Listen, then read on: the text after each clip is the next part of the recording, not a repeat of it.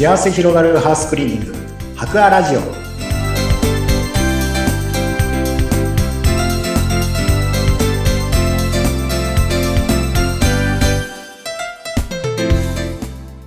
こんにちは。株式会社博アの糸井健二です。こんにちは。インタビュアーの山口智子です。糸井さんいよいよ2022年も終わりますねいやー早いですねあっという間ですねねえもうなんか本当年末になるとあっという間ですねっていうことをね 挨拶のように交わすような感じですけれども。はい。いかがでしたか？2022年は白亜さんは。いやーやっぱりあのーお掃除の仕事としては12月がすごくやっぱり最後の山場っていう感じで、うん。本当に慌ただしい中ではあったんですけども、まあ、ある意味、いろんなチャレンジを会社として取り組んだ年だったなというふうにはすごく感じてますね。ええうん新しいチャレンジだった。いはいろいろあったんですね。はい。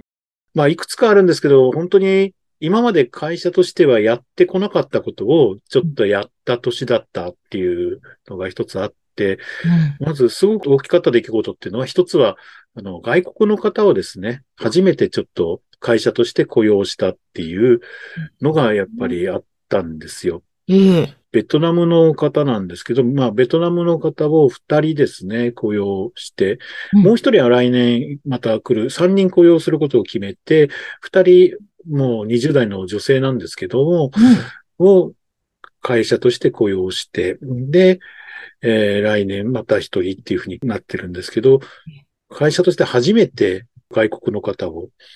外国籍の方ですね。それまであの、パートの方で日本の方と結婚したあの、フィリピンの人とかはいたことはあるんですけど、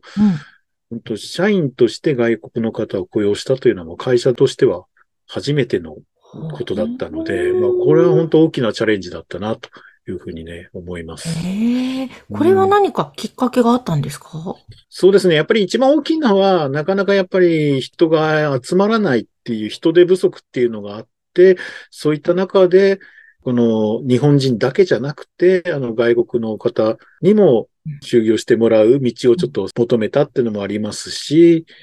あとは、いろいろなそのね、つながりの中で、そういった斡旋斡旋というかですね、日本で3年間そういったあの特定技能士としてお掃除のお仕事をついてた人たちの就職先を斡旋するような、そういう業者の方とも出会うことができてですね、うん。そこからすごくいい方っていうか、そういう人をこう紹介してもらえるような、そういうルートもできたっていうのも、一つそういう決断しようと思った大きなきっかけではありましたね。へえ。実際にね、ベトナムの方、お仕事をしていただく中で、いかがでしたか？こう、きっとなんか私、ベトナムの方、すごく一生懸命働くというイメージが私はあるんですけれども、初めての試みということで、いかがだったではしょう？い。あ本当に一生懸命すごく働いてくれるし、気も利くしですね。まあ、すごくそこは、想像以上って言っちゃったら、その人たちには申し訳ないんですけども、ある意味すごく頑張ってくれてうん、とても会社全体としてもいい刺激になったなっていうのはありましたね。えーそうなんですね。じゃあちょっと新しい風が吹いた2022年でもあったわけですね。はい。うん、そうですね。他にもいろいろチャレンジってあったんですか？そうですね。まあ、そうやって人を、新しい人を入れたっていうのもありましたし、まあ、そのベトナムの方々も含めてなんですけども、ちょっと作業が、あの、夏場とか、この中でも番組でも紹介したことありますけど、スパイダーガードとか、そういったサービスをやるときに、やっぱりこう手が足りないっていうところで、ええ、まあ、その期間限定で派遣の方にね、来ていただいたりしたんですけれども、その時にも来てくれたのがもう20代前半の女の子たちっていうですね、ええ女子なんですね。女子で、これまでの会社にはいなかったっていうと、あの、あれですけど、そういう子たちが来てくれて、うん。で、その人たちをうちのこれまでのスタッフが連れていくっていうようなことも、これも今まで会社としてはうん、少なくともここ10年の中ではなかったこと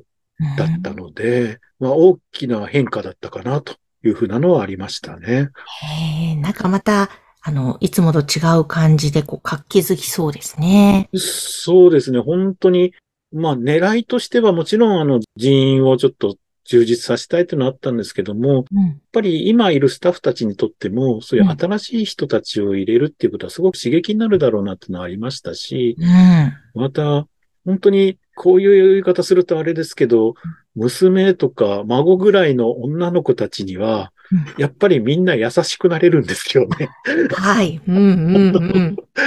の、その子たちの教え方にしてもえ、いろいろわかんなくて戸惑ってたりしても、あの、みんな優しく接することができるっていうかはい。ですね、うんうんうん。会社全体がなんかすごく、もちろんそれまでも別になんか、ね、ギスギスしてたとか殺伐してたってわけじゃないんですけど、うんなんか、優しくなった気がして、あそこはあの、ある意味こう、変化をもたらそうと思った部分はあったんですけど、思った以上にそこの効果はあったかなっていうのはね、感じてますね。なるほど。なんか、いいですね。和むと言いますか。ね。またいつもと違う感じに本当なりそうですもんね。そうですね。うん。で、まあ、やっぱり新しい何も知らない子たちに、うん。この教えていくっていうのは、やっぱり、その何も知らない人たちがどうこうではなくて、教える側がそういう人たちにしっかりできるように教えていくっていうことが大事だとは思っていたので、うん。うん、そういうところはいい経験をみんな、あの、うちのスタッフたちも積んでいけたんじゃないかなとは思うんですよね。なるほど。なんかは、いまたそうやって教えることで自分たちも、教えることでなんかアウトプットすることでね、また学びがきっとあったかとも思いますし、またその、あの、そういった派遣の方ですとかもそうですけど、こういうハウスクリーニングのお掃除の世界をまた知っていただくというのもなんかプラスでしょうね、きっと。いや、本当にそうでしたね。また、そうやって来てくれた子たちが、すごく前向きに、いやいややってるっていうよりは、すごく楽しく、掃除っていうともうそれだけだと誰もができることなんですけど、やっぱりプロのお掃除ってすごいですねっていうところで、うん。すごく前向きにこう、捉えて明るくやってくれる子たちだったので、やってる側が、まあ何人かが言ってたのは、いつも当たり前に、こちらとして当たり前にやってる仕事が、あうん。本当にこう、すごいことしてるんだ、自分たちは、と。あの、価値あることやってるんだっていうのを改めてちょっと思えたとかですね。うん、ああ、なんか、やってる方まで嬉しくなって、うん。そうやってすごいです。うわ、すごい。こんなに綺麗になるんだ、すごいって言いながらやってくれてると、なんかもう、すごく頑張れるっていうかですね。うん。ああ、もう本当よ。なんか、やってて楽しくなりました。あ、本当にそういう、すごいいいこと私たちやってるんだって改めて思えたとか、あの、すごくそういう刺激を逆に現場のスタッフたちももらえたっていうのが良かったですね、すごく。いいですね。なんか自信や誇りにね、つながっていきますね。えあえーそうすると伊藤さん、来年、2023年ですね。何か展望、目標、夢などあるんでしょうか？えはい。やっぱり、そうやっていろいろな新しいチャレンジをして、で、一つ、あの、きっかけになった部分は、会社としてもより、ねサービスの質や価値を高めていくっていう、そういうきっかけにはできた年だったかなと思うので、来年はやっぱりそれをしっかりと育てて実らしていく。具体的に言うと、それをもっともっと外に発信してですね、明確に会社としては、それをたくさんのお客さんにしっかり届けていく。うんまあ、もちろん会社なのでしっかりと売上の目標とか、そういうのも掲げてはいきますが、そこのところをしっかりと伸ばしていくっていうことを、今年チャレンジしてきっかけになったことをちゃんとこれを形としてより大きく育てていくっていうのが、まあ、大きな目標になっていきますね。おーいいですね。なんかね、ま、今年さっきもみたいな新しい人材の方に来ていただいたりっていうところから、なんかまた来年いろいろ広がりそうですね。社内の雰囲気も含めて。そうですね。本当にそうやって、また外国の方、本当にが日本人、もしくは日本人以上に活躍してくれるような会社にえーしていくっていうのが一つ目標でもあるので、それができると、ある意味他の会社さんにもですね、あの、こうやってや、もう全然あの、やっていけるんだよ。こうやってみんな巻き込んでいけるんだよっていうのももう見せていけるかなというのもありますし、本当盛り上げていけるんじゃないかなと。また盛り上げていけるような、業界全体を盛り上げていくような会社にしていくっていうのが一つ大きな目標にはなっていきますね。ちょっと2023年楽しみですね、また。楽しみです。え、なんか糸井さんご自身の個人的な目標とかあるんですか？こう。そうですね。個人的な目標としましては、まあ、本当に個人的なことで言うと、あの、いろいろあの、体力の衰えと様々なことを感じている今日この頃なので、はい、あの、体をしっかりと 整え、あの、いろいろ、あの、来年こそはちゃんと痩せようとか、いろいろそういう個人的なアホな目標は立ててるんですけれども、まあ、社長と、大切なところではありますけどね、えー、社長としては、しっかりと会社の仕組みを、本当にこう、外にもっともっと見せていけるような、うん、まあ、いい循環をもたらすような仕組みをしっかり会社の中に、仕組みっていう、まあシステムっていうよりはもう本当に人が楽しく喜んで働け、やりがいを持って働いていけるような、そういう会社を、に